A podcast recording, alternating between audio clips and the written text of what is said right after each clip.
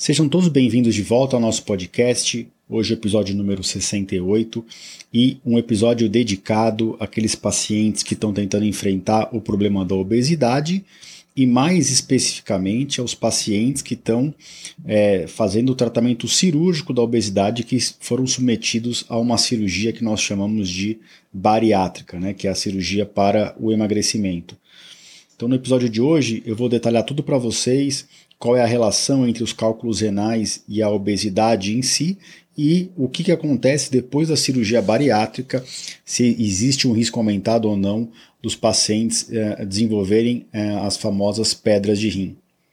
Após a música de introdução, o nosso episódio na íntegra. Sejam mais uma vez todos bem-vindos.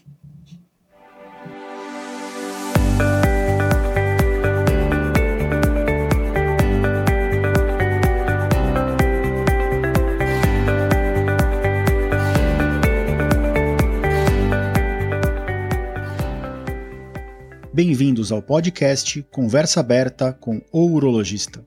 Meu nome é Giovanni Marchini, sou médico urologista formado pela Faculdade de Medicina da USP e serei o anfitrião desse show.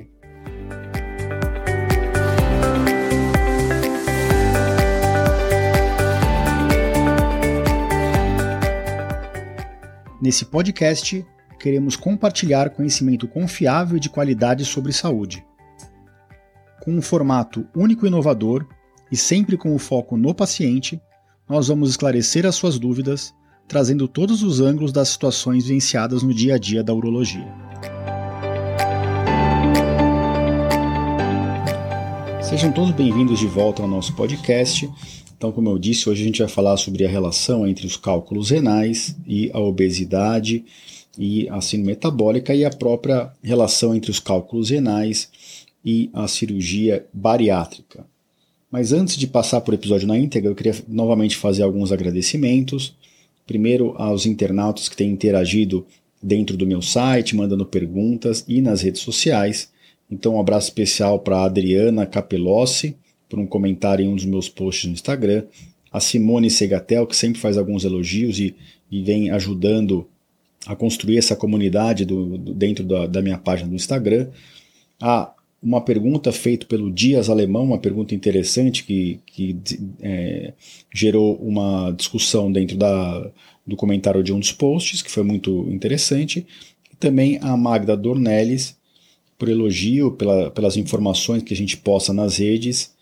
E, e é por isso que a gente está aqui, né? Eu sempre falo que uh, o objetivo do nosso podcast e dos nossos posts é trazer conhecimento de qualidade às pessoas para que elas se transformem em pessoas mais informadas sobre a própria saúde e a saúde dos seus familiares, e isso permite que elas tenham decisões mais compartilhadas a, a respeito da, do seu cuidado de saúde. Então vamos passar por o episódio na íntegra, lembrando que esse episódio vai estar tá dentro do meu site no www.urologista.com.br barra podcast barra episódio 68. E também gostaria de fazer aquele pedido de sempre, para que se vocês não seguem ainda o podcast, que vocês assinem o nosso podcast na plataforma da Apple, do Spotify ou na plataforma de podcast que vocês estão acostumados a ouvir uh, os seus podcasts de preferência. Dentro do podcast da Apple, você pode deixar uma nota e um comentário para engrandecer o nosso podcast. Em relação à obesidade e risco de cálculo renal, já passando por nosso tema, né? É, isso já foi motivo de outros episódios, inclusive eu vou comentar aqui, né, de episódio de uso de litocite. Mas a gente tem que lembrar que a obesidade hoje é um dos maiores desafios para a humanidade. É uma, existe uma grande epidemia. Para vocês terem ideia, Uh, os números no Brasil são alarmantes e nos Estados Unidos piores ainda, né? Nos Estados Unidos, mais de 50% da população é considerada obesa, obesa mesmo, enquanto no Brasil, mais de 50% da população já é ou obesa ou com sobrepeso. E eu vou aproveitar esses dois termos para puxar aqui um gancho para falar um pouquinho sobre os graus de obesidade, né? A gente tem que lembrar, se você marcar uma consulta com um nutricionista, que é o seu índice de massa corpórea é um dos principais parâmetros que você tem que avaliar a respeito do seu grau de obesidade, mas ele não é o único, tá? Ele não reflete uh, de forma tão fidedigna a porcentagem de gordura corporal. Então, vou dar um exemplo. Quando você começa a fazer exercício físico, você começa a perder gordura e ganhar músculo. Então, inicialmente você até perde peso, mas a partir do momento que você começa a gerar mais músculo, que está substituindo né, a gordura no seu corpo, o músculo é mais. o mesmo volume, a mesma, o mesmo uh, volume de músculo é mais pesado do que o mesmo volume de gordura. Então a gente usa o parâmetro do peso e do índice de massa corpórea, mas se você vai fazer um acompanhamento nutricional específico, é importante você saber que tem outros parâmetros a fazer, a, a avaliar. Em, em, os principais são a porcentagem de massa gorda e de massa magra, né, que a gente chama. Então, quais são os graus de obesidade? Né? De acordo com a classificação da Organização Mundial de Saúde, uma classificação que foi criada em 1995 e revisada em 97, é, define-se o seguinte: como é calculado o índice de massa corpórea? É o seu peso em quilogramas dividido uh, pelo seu, pela sua altura ao quadrado.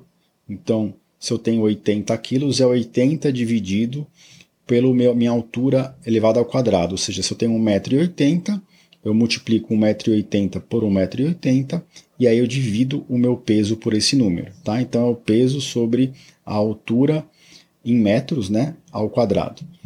Então, como é que fica a classificação da OMS? Para pessoas que têm um, um índice de massa corpórea entre 18,5 e 24,9, ou seja, 25, a gente chama que tem um peso adequado. Né? E é, é a, realmente a margem que a gente quer ficar. Né? Abaixo de 18, isso é considerada magreza. Né? Tem magreza grau 1, 2 e 3.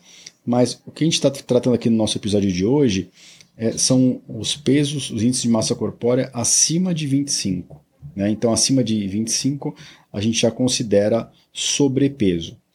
Entre 25 e 30 é sobrepeso. Acima de 30 já é obesidade propriamente dito, como eu disse para vocês. Nos Estados Unidos, mais de 50% da população já tem índice de massa corpórea acima de 30. Mas, para fins didáticos, até pelo que eu vou falar aqui das indicações cirúrgicas, vocês têm que saber que a obesidade tem mais de um grau, né? Então, quando o IMC está entre 30 e 35, a gente chama de grau 1, entre 35 e 40, grau 2, e acima de 40 já a obesidade mórbida, que é a obesidade de grau 3, né? Então, é importante vocês uh, fazerem essa distinção. Quanto maior o índice de massa corpórea, pior o grau da obesidade. De forma bem uh, resumida, é isso que vocês têm que saber. E o episódio é mais para falar sobre o risco de cálculos renais nos pacientes com cirurgia bariátrica. Mas eu vou dar um passo para trás e vou falar para vocês entre qual é a relação da própria obesidade com os cálculos renais. É, a gente não pode falar aqui em risco, então eu vou falar mais, vou usar mais o termo associação, tá? Porque risco quer dizer o seguinte: quer dizer que se eu ficar obeso, necessariamente eu vou estar correndo um risco maior de, de cálculos renais. Nós até acreditamos nisso, mas nós não temos estudos bem desenhados para comprovar isso. Né? Muito pelo contrário, alguns estudos recentes até dizem um pouco contra isso. Mas os estudos mais clássicos, mais antigos, mostram que realmente existe uma associação entre as duas entidades, entre a obesidade e a prevalência de cálculos renais. E o que, que esses estudos é, mais antigos mostram? Que quanto maior o grau de obesidade, maior a prevalência de cálculos renais. Né? Então, uh, a prevalência de cálculos renais vem subindo né, ao longo dos anos, e a gente tem que, nas populações mais obesas, os cálculos renais têm uma prevalência maior. Qual seria o motivo disso? Né? Qual seria o substrato é, é, teórico por trás disso? Primeiro que quem está mais obeso geralmente tem uma alimentação né, pior, isso, esses outros vícios de alimentação também predisporia aos cálculos renais. Por exemplo, quem come muito industrializado e, e fica mais obeso está comendo ao mesmo tempo mais sódio. Tá? Mas do ponto de vista fisiopatológico, o principal motivo pelo qual os obesos têm uma maior prevalência de cálculos renais é pela acidez urinária e pela maior excreção de cálcio e oxalato na urina. Os estudos são um pouco, os estudos vários que já avaliaram isso e, e apresentam resultados um pouquinho é, conflitantes, mas no geral é isso que a gente vê. Quanto mais obeso o paciente, menor é o pH urinário, então o paciente obeso geralmente tem um pH urinário perto de 5, é, ou até mais baixo que isso, e isso leva para o mecanismo renal, né, do, da própria célula do rim, a uma facilidade na excreção de cálcio e de oxalato. Então, indivíduos com síndrome metabólica, obesos, eles têm uma maior prevalência de cálculos de oxalato de cálcio e de ácido úrico. Tá? Se você pegar na população geral, no máximo 5 a 10% das pedras são de ácido úrico. Se você pegar uma população só de obesos, é, você vai ver que esse número chega a 20 a 30%. Então, cálculos de ácido úrico são mais prevalentes em pacientes com obesidade importante. E por que cálculos de oxalato e não de fosfato de cálcio? Os cálculos de oxalato de cálcio já são os mais é, comuns mesmo, né? De 80% dos cálculos na população geral são de cálcio, e desses 80%, pelo menos 60% a 80% desses de cálcio são de oxalato de cálcio. Lembrar que o cálculo de oxalato de cálcio ele acontece no pH urinário mais baixo, enquanto o cálculo de fosfato de cálcio acontece no pH urinário mais alto. E existe aqui uma confusão, né? Os pacientes que são, por exemplo, diabéticos, eles têm um pH urinário baixo, mas eles também têm um risco maior de ter infecção urinária. E aí, na infecção urinária, existe um risco maior de ter cálculo de fosfato de cálcio. Mas para os obesos, e eu não estou falando aqui necessariamente para os diabéticos, né? Ele pode até virar diabético pela obesidade, mas nos obesos é mais comum cálculo de oxalato de cálcio, em primeiro lugar, e cálculo de ácido úrico, sendo que a prevalência de ácido úrico nessa população é maior do que na população geral. Então, é, o, o, a obesidade existe essa associação com os cálculos. E a gente tem que lembrar que nos exames de avaliação dos pacientes de rotina, a gente não faz tomografia à torta e à direita, a gente faz geralmente ultrassom. Inclusive no pré-operatório de uma cirurgia bariátrica, do paciente que está sendo avaliado para uh, tratar de cálculos renais, de, de cirurgia bariátrica e da obesidade, esse paciente não vai fazer tomografia toda hora. A gente tem que lembrar que a sensibilidade do ultrassom já é baixa na população geral. Na população obesa é mais baixa ainda, porque tem muita gordura para o feixe do ultrassom atravessar. Então, quando você conversa com uh, médicos gastro, né, gastrocirurgiões e gastroenterologistas que tratam muito paciente com, é, com obesidade importante, nem sempre eles relatam uma prevalência muito alta de cálculos renais. Isso é um dado interessante da prática diária. Né? Se você a gente fizer tomografia nesses pacientes, provavelmente a gente vai descobrir mais cálculo renal do que a gente imaginaria. E não é o ultrassom de rins e vias urinárias não está dentro da rotina básica de exames dos pacientes obesos que estão indo para cirurgia bariátrica. É até algo que a gente tenta convencer os gastros, e muitos já fazem, outros ainda não fazem, mas eh, se a gente descobre um cálculo renal depois que o paciente fez a cirurgia bariátrica, a primeira coisa que eu vou querer saber é se ele já tinha essa pedra antes da cirurgia. Porque se ele já tinha, os mecanismos que estão levando à formação são aqueles que eu comentei agora há pouco. Se ele não tinha e se ele desenvolveu depois da cirurgia bariátrica, o raciocínio é um pouco diferente, certo? São outros mecanismos, tá? Uh, e lembrar que quais são as indicações de cirurgia bariátrica, né? A, a, a cirurgia bariátrica ela não é para qualquer um. Todo mundo com obesidade tem indicação? Não, né? O tratamento da obesidade passa por mudança do estilo de vida, que inclui mudança de rotina, mudança alimentar, uma dieta com baixo índice glicêmico, às vezes até fazer uh, períodos mais estendidos de jejum intermitente, que nem eu comentei em alguns episódios atrás aqui na entrevista com a, com a doutora Maíra Soliani. É, então, quando que existe indicação né, é, preconizada na literatura, e existem até né, as sociedades de obesidade e de cirurgia bariátrica, quem que, quem que é candidato a uma cirurgia bariátrica? Primeiro, uh, são pacientes que estão com IMC muito alterado, né? IMC acima de 40, ou seja, uh, o índice de massa corpórea máximo, naquela obesidade mórbida. Mas Hoje, a maior parte das cirurgias bariátricas são feitas em pacientes com MC entre 35 e 40.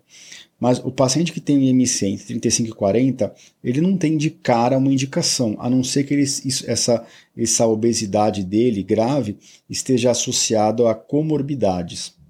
Quais são essas comorbidades com IMC entre 35 e 40 que indicam a cirurgia? São várias. Então, os, primeiros, os principais são as doenças cardiovasculares, né? hipertensão arterial de difícil controle, é, diabetes mellitus de difícil controle, doença cardiovascular com infarto prévio, ou apneia do sono com apneia obstrutiva do sono, né? então o paciente que, que fecha a glote uh, na hora do sono, e também é uma indicação relativa à doença articular degenerativa. Então, se o paciente tem IMC acima de 40, ou seja, obesidade mórbida, ou se ele tem uma obesidade grau 2, uh, IMC em 35 e 40, com essas, esses outros problemas de saúde, ele já tem indicação de cirurgia. Uma terceira indicação é, seria a paciente que não está tendo sucesso com o tratamento conservador. Né? Então, o paciente que tenta tratar com dieta, medicação, mesmo tendo IMC abaixo de 35, mas que está beirando ali o 30 e poucos, né? e está uh, tá tratando clinicamente há mais de dois anos. Então, essa, essa é uma terceira indicação também aceita. Né? Paciente que já mudou a dieta, já está fazendo exercício, está tendo problema articular pelo peso, é, é, às vezes não tem uma doença, é, uma hipertensão ou um diabetes importante, com, a, com o controle alimentar conseguiu dar uma amenizada no controle, mas ele não está conseguindo progredir no tratamento. Se ele ficar dois anos assim, ele já tem indicação de cirurgia uh, bariátrica. Lembrar que a cirurgia bariátrica, ela, é, para ela ser feita, você não pode fazer ela em quem tem doença hormonal por exemplo, a síndrome de Cushing, né? Uh, que está causando essa doença, né? A obesidade ela não pode ter uma causa endocrinológica, hormonal, uma doença por trás dessa. Ela, ela tem que ser uma obesidade de origem metabólica, alimentar e de estilo de vida. Ela não pode ser uma, uma, causada por um hipotiroidismo, por exemplo, ou por uma síndrome de Cushing, em que a, a deficiência hormonal é, ou um hormônio sendo secretado em excesso está causando a, a, a, obesidade. Aí o tratamento é da doença hormonal e se o distúrbio de obesidade, se a obesidade não se resolver depois, aí sim você pensa numa cirurgia bariátrica. Bom, antes de passar para os distúrbios metabólicos, né, que podem predispor a cálculos renais, eu só queria dizer para vocês que a gente está falando de cirurgia bariátrica como se fosse tudo uma coisa só, mas na verdade existem vários tipos de cirurgia bariátrica, né? O bypass, o sleeve, então, é, é, de forma didática, é, as, as, cirurgias bariátricas são divididas em procedimentos que diminuem a absorção dos alimentos e o outro que restringem os, os alimentos. Então, por exemplo, se eu tirar um pedaço do estômago na cirurgia, seja aberto ou por vídeo, eu estou restringindo a quantidade de alimento que aquele paciente consegue comer. Então essa é uma cirurgia restritiva. Se eu não, se eu não estou mexendo no estômago, mas eu estou desviando uma parte do trânsito intestinal, ou seja, o alimento vai transcorrer no trânsito intestinal uma, uma porção menor do intestino e com isso ele vai ter um menor tempo para ser digerido e absorvido, aí isso é uma cirurgia restritiva. E existem, hoje a maior parte das cirurgias são mistas, né? São cirurgias, uma mistura de cirurgia um pouco é, é restritiva e um pouco desabsortiva. E é importante o paciente saber o tipo de cirurgia, porque muda um pouquinho o raciocínio na hora do tratamento do, dos, dos seus cálculos, na investigação uh, dos seus exames para ver o que está causando as pedras. Tá? Então, a, a, a, a ocorrência de, de cálculos renais após cirurgia bariátrica é mais comum depois do primeiro ou segundo ano. Né? Uh, mas isso não é uh, algo 100% correto. Às vezes a gente faz um ultrassom com 3, 4 meses da cirurgia e já tem pedra. Uh, nem sempre a gente consegue saber se isso precede a cirurgia ou não, porque nem sempre a gente tem um exame prévio. Mas nós que somos referências em cálculo renais, a gente recebe bastante paciente com cálculo renal que fez cirurgia bariátrica. O que, que acontece no paciente que faz a cirurgia bariátrica que pode predispor aos cálculos renais? Então, Em primeiro lugar, a gente tem que lembrar que, como as cirurgias muitas elas são restritivas, acontece um excesso de gordura não absorvida no intestino desses pacientes. E essa gordura, ela muitas vezes acaba saponificando, ela se liga ao cálcio e sai nas fezes, tá? Como eu já falei em outros episódios a respeito do oxalato, se a gente tem menos cálcio no nosso intestino, o oxalato que já está lá no, no, intestino sobrando, ele acaba sendo absorvido para o sangue. Então o sangue ele acaba sendo eliminado na urina. Então é muito comum nos pacientes pós-bariátrica a gente ver um aumento do oxalato urinário. Não porque aumentou a ingesta necessariamente de oxalato, não, mas porque está chegando menos cálcio no intestino para se ligar a esse, esse, a esse oxalato para ser eliminado nas fezes. Por quê? Porque o cálcio está ligando na gordura antes de ligar no oxalato. Então, esse é um dos principais motivos que pode acontecer é, é, na, na, nos pacientes com bariátrica. Se a gente ofertar cálcio para o paciente com fez cirurgia bariátrica, né? Se a gente repuser cálcio, seja de forma a, a medicamentosa ou alimentar, né, por, por, meio de alimentos mesmo, a gente percebe que o oxalato na urina cai. Né? Então, olha que interessante. Repondo cálcio, o oxalato na urina cai. Então, apesar das pedras serem às vezes de oxalato de cálcio, se eu der mais cálcio para esse paciente comer, eu consigo restringir a, a, a excreção de oxalato e com isso reduzir o, a incidência de cálculos. E por que, que reduzir o oxalato na urina é tão importante? Porque o oxalato ele é muito ávido para juntar no cálcio urinário. Então, mesmo que eu tenha pouco cálcio na urina, se eu aumentar um pouco o oxalato, esse oxalato fica desesperado, vai lá e gruda no cálcio e forma as pedras. Tá? Mas essa não é a única, único motivo. Né? Existem outros motivos dos pacientes é, terem uh, cálculo após bariátrica. Um dos motivos é a acidificação da urina. Tá? Para o mecanismo intestinal também pode haver uma maior acidose urinária e a acidose, além de se predispor a cálculos de oxalato de cálcio, de ácido úrico, elas diminuem a eliminação do citrato na urina, né? O citrato que é um protetor contra as pedras. Então, aumento do oxalato urinário, acidificação com diminuição do citrato urinário e, por fim, desidratação. Né? Se você está restringindo a quantidade de ingesta de sólidos e de líquidos do paciente, e se você está diminuindo a absorção de nutrientes e de água do intestino para o sangue, o paciente pode começar a ter um débito urinário menor. Então, a desidratação, ou melhor, o baixo volume urinário, é um terceiro fator muito importante de formação de pedra nos pacientes após cirurgia bariátrica né? Então, esses são os principais motivos. Existe ainda também uma teoria da microbiota intestinal, que eu não vou entrar muito é, é, é, em detalhes aqui, mas para vocês saberem que cada vez é mais estudado né, a nossa flora intestinal e a mudança dela, como ela, isso pode predispor ou uh, uh, prevenir doenças, inclusive os cálculos renais. Tá, doutora, eu fiz a cirurgia bariátrica, não quero ter pedra que, que eu posso fazer para evitar as pedras?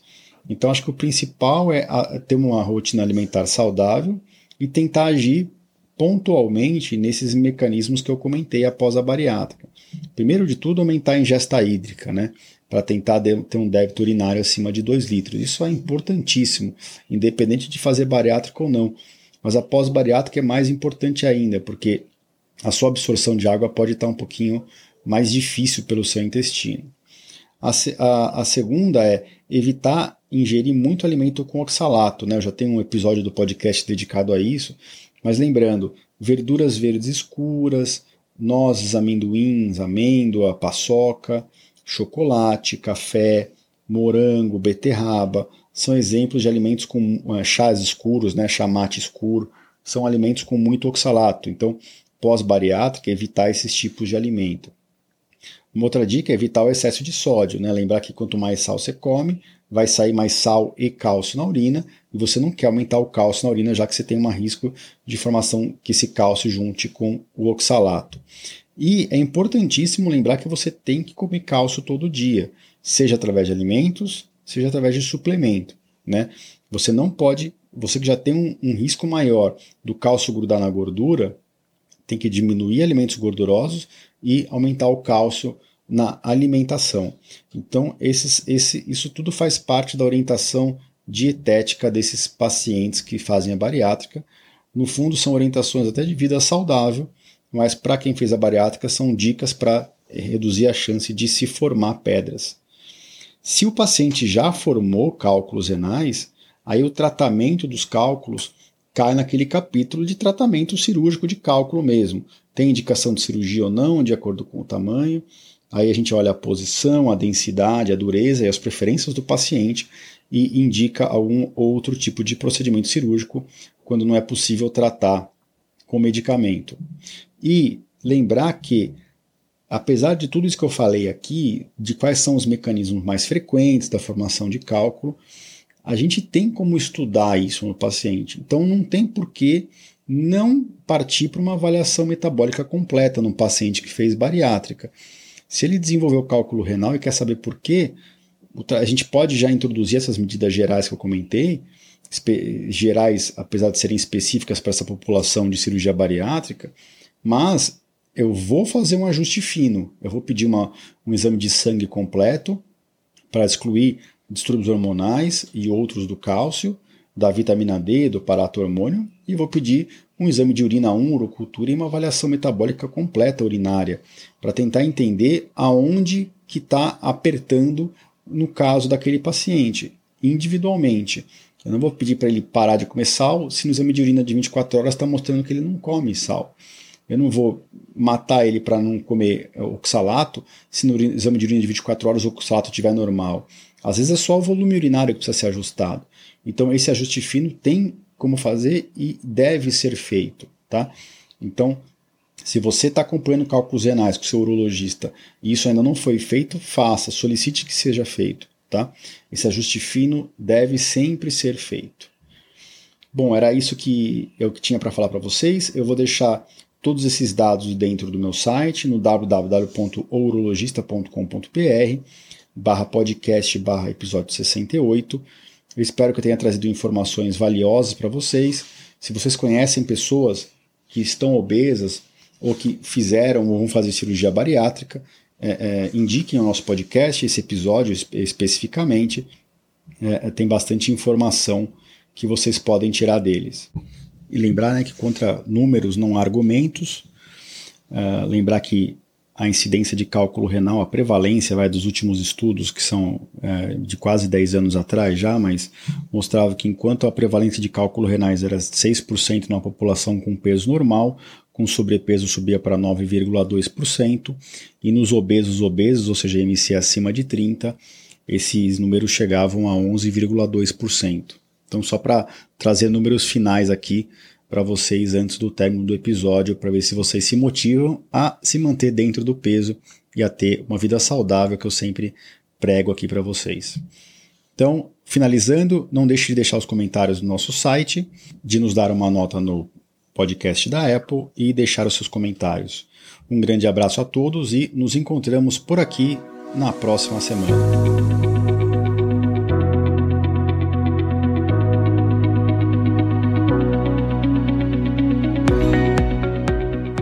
Você ouviu a mais um episódio do podcast Conversa Aberta com o Urologista. Mais uma vez, obrigado e até o próximo.